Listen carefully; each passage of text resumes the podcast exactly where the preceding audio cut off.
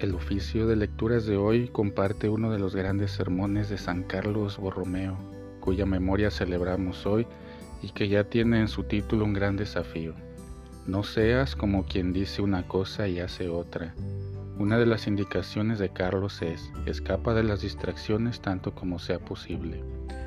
El cardenal Tolentino, citando a los padres del desierto, dice que el mayor de todos los pecados es la distracción la atención es la actitud espiritual más importante y la atención no significa una vida aburrida, carente de sorpresas y novedades.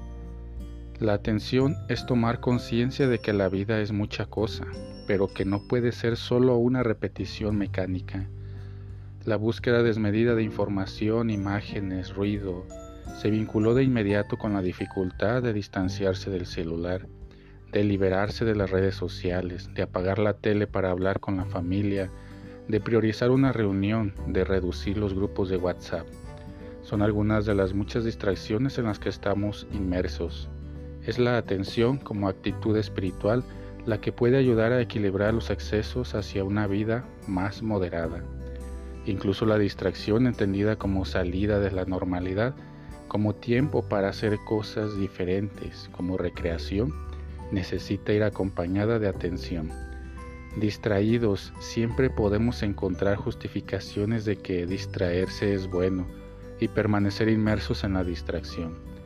La distracción encadena, domina, descentra la cotidianidad y las cosas sencillas, las relaciones más queridas, la fidelidad y la promesa, y las grandes utopías pueden reducirse a un eslogan sin sentido. La atención es una invitación a la espiritualidad integral, al aprecio del silencio, a una vida más sencilla y abierta, al valor de la amistad y de las relaciones. Superar la distracción es superar los murmullos groseros, las palabras sueltas sin rumbo, la agresión gratuita, el mecanismo que repite siempre las mismas cosas. Con San Carlos, meditemos sobre las distracciones y pidamos la gracia de una vida libre y feliz.